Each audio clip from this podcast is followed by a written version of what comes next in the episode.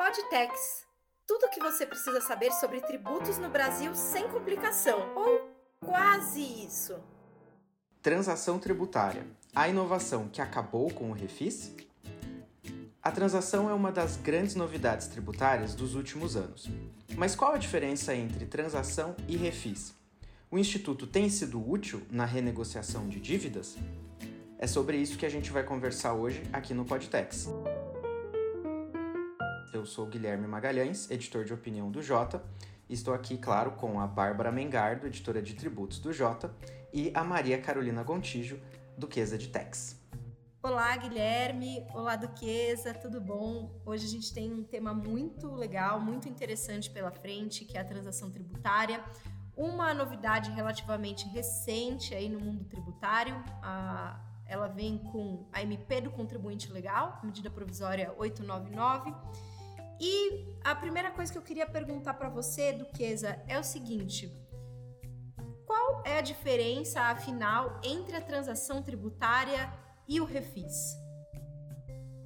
Olá, Bárbara. Oi, Guilherme. Então, vamos falar agora de um tema que é engraçado que o, o, brasileiro ele sabe às vezes pouco de tributário, mas algumas palavrinhas são sempre muito familiares ao brasileiro. Uma delas é o refis.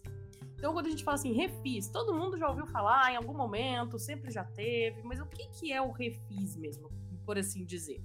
O refis era um sistema que o governo utilizava é, para refinanciar, na realidade, né, para dar uma nova chance de pagamento para aqueles que estavam devendo seus tributos, qualquer um que seja.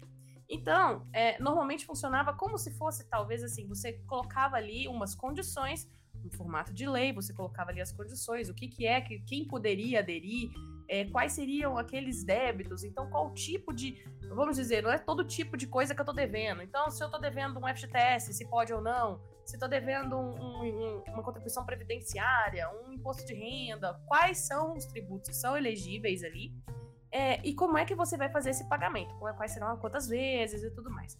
Então a gente já acompanha, Refis já é uma sigla que acompanha a gente para toda coisa, é, inclusive teve até Refis da Copa. Eu me lembro do Refis da Copa. Não, não entendo direito qual era a relação do Refis com a Copa, mas teve Refis da Copa. Então tinha Refis disso, Refis daquilo, e sempre acontecia. Então for, funcionava mais ou menos assim. Então era como se fosse uma coisa muito aberta, você olhava ali, ah, então peraí, deixa eu ver se eu me encaixo nesses requisitos, se minha empresa se encaixa. Ele dá ali o tique, beleza, você se encaixa, você pode fazer, é, você tem direito a utilizar aquele refis. Então funcionava assim. Nada mais do que um programa de, é, vamos dizer ali, escalonar pagamentos e facilitar pagamento para quem quiser ficar em dia com o governo. É, isso aí foi muito comum até ali, a década, até ali 2020, como a Bárbara disse, é bem recente quando a gente foi apresentado para um outro instituto diferente para o mesmo para a mesma finalidade, ou seja, também quero regularizar minha situação com o governo, também preciso regularizar a minha situação, estou devendo, seja lá qual for o tributo, e eu preciso regularizar. Então, como é que eu faço isso? E aí o governo, é, é, por, pela MP que a Bárbara falou, que depois foi convertida na Lei 13.988, é, transformou essa possibilidade da, da transação. Então, o que, que acontece agora? Agora é uma coisa um pouco mais pessoal, um pouco mais customizada do que simplesmente o refis. Você tinha o refis, como eu disse, você olhava lá, ah, tem o checklist, eu bato o checklist, eu, eu tenho direito, então eu já posso aderir. Quando a gente está falando de transação, existe uma avaliação para ver se você realmente precisa daquela transação, ou seja, para ver se você realmente precisa dessa ajudinha, desse desconto, dessa mãozinha, talvez, para o governo, para tentar regularizar suas contas.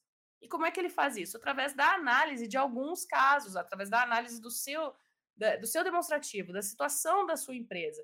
Por quê? Qual que é a ideia? O refis, ao longo do tempo, ele é uma, um, um mecanismo bastante efetivo, um mecanismo justo, só que no Brasil, como tudo no Brasil, acabou ficando um pouco banalizado. Então ficou aquela coisa: espera, não vou pagar imposto, não, espera que daqui a pouco tem um refis.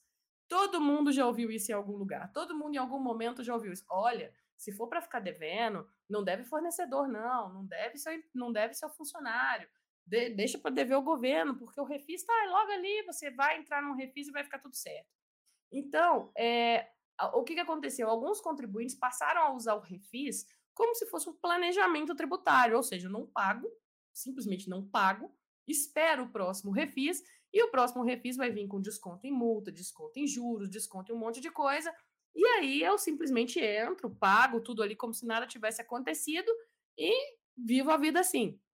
Só que isso, esse mecanismo do refis, acaba fazendo o quê? Acaba penalizando os bons pagadores. Porque imagina você, você está ali é, passando sufoco com a sua empresa, você foi lá, atrasou dois meses, não pagou. E aí você vai pagar. Aí você paga com multa, paga com juros, paga sofrendo ali, tenta fazer alguma coisa aqui, custa arrumar caixa, aquela coisa toda.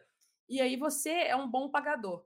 E aí simplesmente tem uma outra empresa que utiliza, prefere, não, não vou fazer nada, não vou, simplesmente não vou pagar, vou esperar o próximo refis, e no final, aquela multa que você pagou, nem essa empresa paga. Então, assim, ele penaliza quem é o bom pagador, quem é, acaba penalizando quem é quem está mais interessado né, em, em fazer ali, tá em dia, e penalizando essa, essa pessoa que está em dia, ele acaba desestimulando, ou seja, ele acaba estimulando uma inadimplência porque está todo mundo esperando o próximo refis.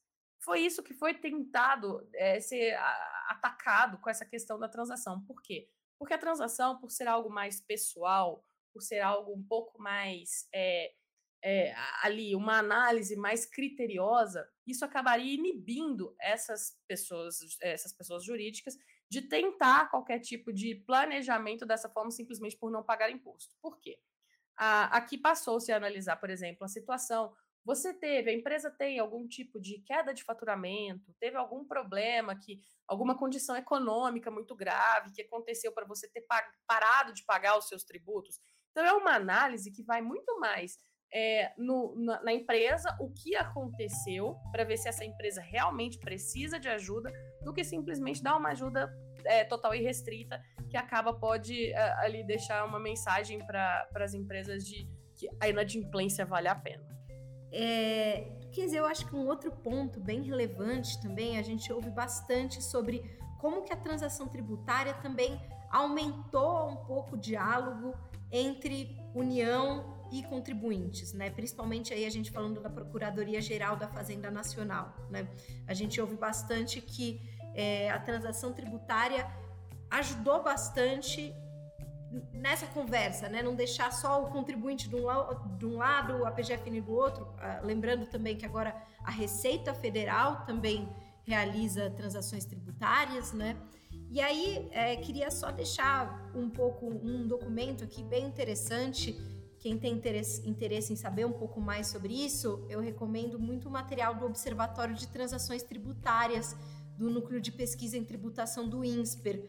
Eles já soltaram quatro relatórios que mostram que já que o Brasil já ultrapassou a marca de um milhão de transações tributárias firmadas entre aí a gente falando de contribuintes e PGFN, né, sem pegar Receita Federal e já foram transacionados mais de 184 bilhões em débitos, gerando uma arrecadação de mais de 14 bilhões.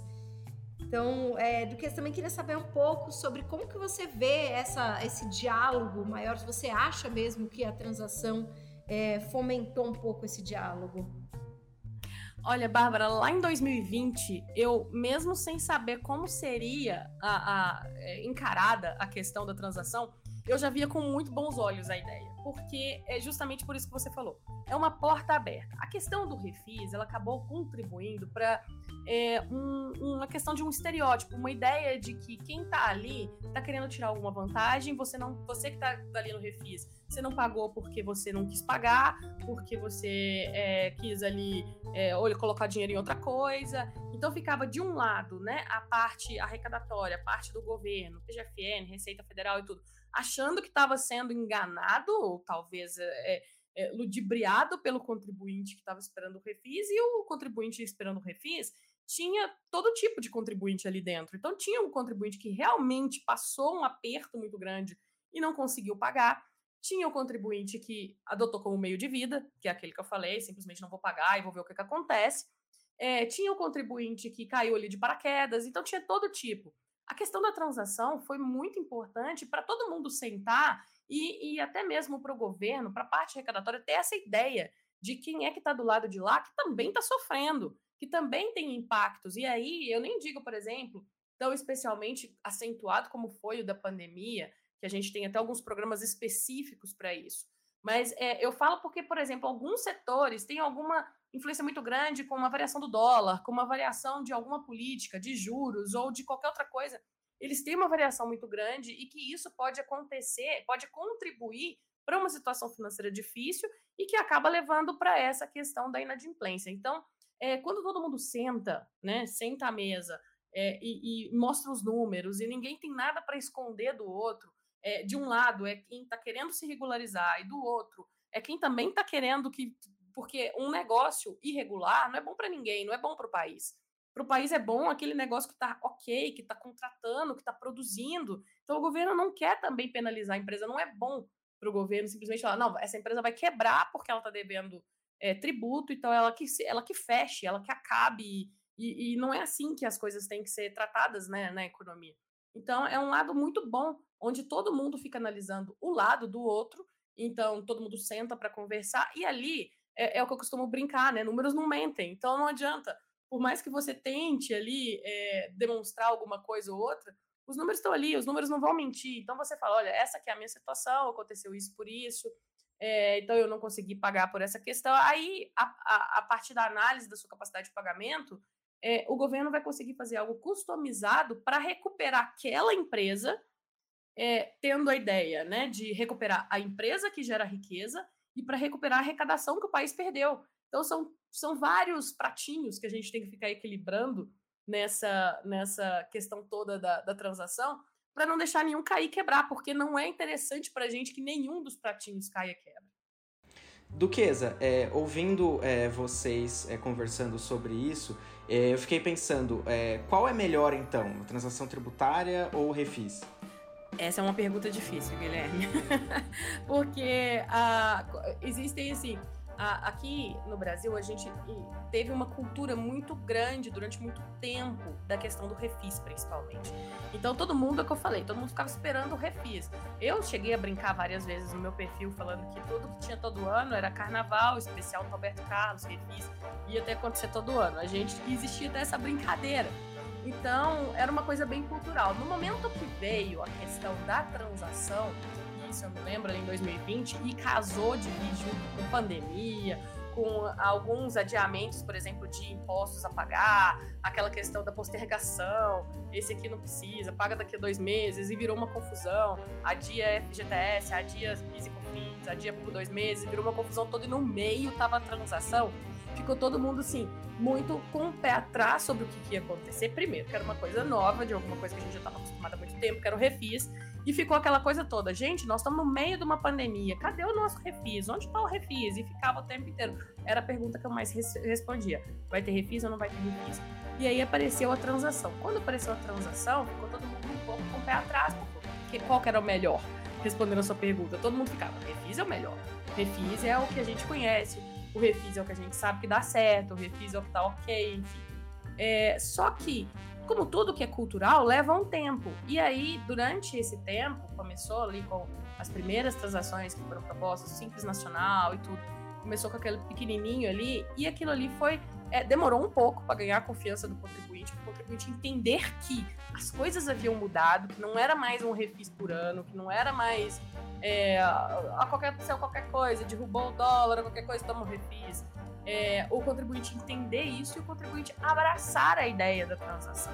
Mas hoje a gente sabe que essa ideia, e até por, pelos dados, até que a Bárbara citou no estudo do ISPRA, a gente sabe que o contribuinte hoje ele entendeu como funciona, ele entendeu o que é a transação e ele entendeu que a transação faz bem para o bom pagador. Então, aquele contribuinte que, é, ok, eu passei por uma dificuldade, seja ela qual for, é, eu tive casos, por exemplo, é, de clientes com, com, dificuldade pela questão da pandemia, por questão da, da de, do, do, lockdown em si, é, e que tiveram uma queda de 90% do faturamento de um mês para o outro. Então, assim, não há como tratar é, um contribuinte assim como se fosse algo corriqueiro, porque você não perde 90% do seu faturamento de um dia para o outro e trata isso como algo normal porque o seu tem ali seu custo fixo, tá tudo ali normal e você tem que lidar com aquilo ali, você tem que escolher de repente o que que você vai ficar inadimplente, né? então, nesse caso, é, demorou um pouco, mas o brasileiro ele entendeu. Ele entendeu que a transação ela é a mais justa deste ponto de vista. Olha, se você é uma pessoa, você é uma pessoa tá, tá ali uma pessoa jurídica, é, ok, que aconteceu por, por eventualidade, de ter alguma dificuldade de, de quitar as suas obrigações fiscais, é, você tem esse instituto ali para te ajudar, não para é, não é para te socorrer alguma coisa assim, não socorre qualquer um, mas está ali à sua disposição. Então, assim, é, é, uma porta de diálogo, e eu acho isso muito importante, por isso que eu gostei muito do que a Bárbara colocou. É uma porta de diálogo muito importante entre o contribuinte e a fonte arrecadadora. Isso é, é muito importante para quem quer preservar a economia e preservar a empresa. Ninguém está aqui querendo multar ou, oh, não, tem que fechar a empresa, tem que acabar aquela cultura de. Não, a cultura é o negócio, é o que gera riqueza, é o que precisa produzir e é o que a gente vai é, tentar ali ajudar no máximo que a gente puder ajudar. Então, é, respondendo para você, do meu ponto de vista, pelo menos, eu sou, eu gosto muito da ideia da transação isso. É, em relação à transação tributária, né, existem, eu acho até difícil a gente falar sobre os programas em si, né, as transações em si, porque hoje existem mais de 10 tipos diferentes de transação abertas, né, aí tanto na PGFN quanto na Receita, é, e esses dados são, são facilmente encontrados, né, quais são é, as condições, quem pode aderir a cada uma, né, então existem é, para dívidas do Simples, dívidas, é, enfim, existem para vários tipos de, de, débitos né, junto à União. Uh, eu queria, na verdade, puxar dois temas relacionados à, à transação aqui para a gente conversar, porque são assuntos que a gente tem acompanhado. Essa questão da, da transação, né, a gente acompanha sempre no PRO, no nosso serviço PRO Tributos, Enviamos sempre com, com exclusividade para os assinantes temas novos em relação à transação tributária. E aí eu queria puxar dois temas que recentemente a gente tratou. Um deles é uma novidade né, na, na transação tributária, que é a transação individual simplificada para débitos entre 1 milhão e 10 milhões e aí tem uma questão interessante em relação a ela, em relação a essa transação, que ela é assíncrona, né? Então, é, não é tanto uma negociação cara a cara com, com o procurador, né, que está responsável, mas o contribuinte vai lá, ele coloca é, qual que ele propõe que seja o desconto, em quantas vezes ele propõe pagar e depois de um tempo, qual vai ser a garantia e depois a, a PGFN, depois de um tempo, responde, enfim, essa negociação assíncrona. E aí, o outro eu queria, na verdade, puxar para você, Duquesa, que é o PERSE, é, o Programa Emergencial de Retomada do Setor de Eventos. Esse a gente sabe que tem dado algumas polêmicas, né? E aí eu queria, Duquesa, puxar para você para saber um pouquinho mais sobre esse, esse tema é, do Perse. Bárbara, então, o PERSE. O PERSE é o Programa Emergencial de Retomada do Setor de Eventos. A gente sabe que o setor de eventos foi um dos mais castigados quando a gente fala em termos, quando a gente coloca a questão do distanciamento social, que a gente precisou enfrentar ali por mais de um ano. É, foi, o, foi o primeiro que fechou e foi o último que reabriu. Então, a gente está falando aqui a parte de shows, de eventos, teatro, é, os próprios as atividades hoteleiras, tudo isso. Então foi um setor que foi extremamente castigado, é, porque não, não, não, tinha nem o que fazer, né? Não tinha nem como colocar, porque, por exemplo, ninguém estava viajando, não tinha, o hotel estava fechado. E aquele monte de, de, funcionários, aquele custo fixo, aquela questão toda. Então, tipo, a gente fala também questão de shows, essa parte cultural. Então, é, é uma, um, um setor todo que sofreu bastante. E a ideia do PERSE, né, do programa, era é, recolocá-lo nos trilhos. E como é que isso amarra na, na transação que a gente está falando? É, ele abriu essa possibilidade é, para esse setor de eventos específico, então tá ali, quem, quem, quem tá ali, né, de acordo com, com a legislação do PS, pode aplicar para esse, esse tipo de transação, e tem ali descontos especiais, é, modalidade de pagamento facilitada, tudo pensando nisso, tudo pensando nessa ideia é, de que realmente foram extremamente afetados, ficaram praticamente dois anos sem faturar e que eles precisam agora se colocar nos trilhos. Novamente é o que eu estou falando.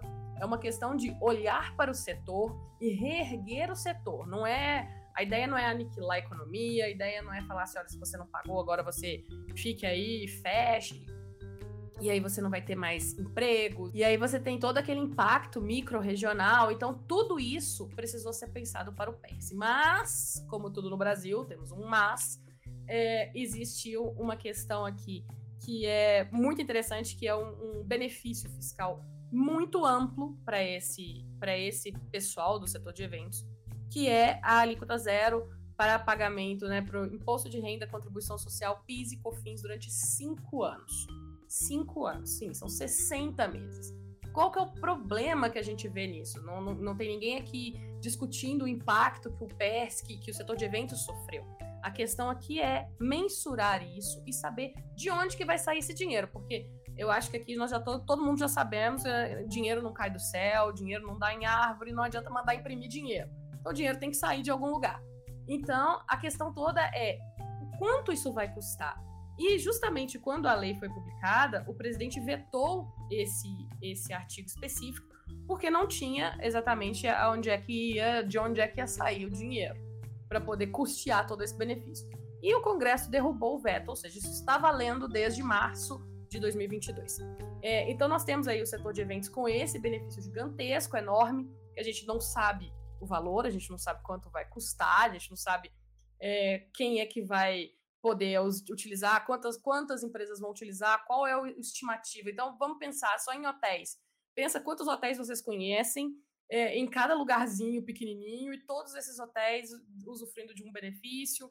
Então, assim, para a gente, em termos fiscais, agora eu estou falando em termos econômicos para o país, representa, sim, um risco, um, é, é uma situação complexa.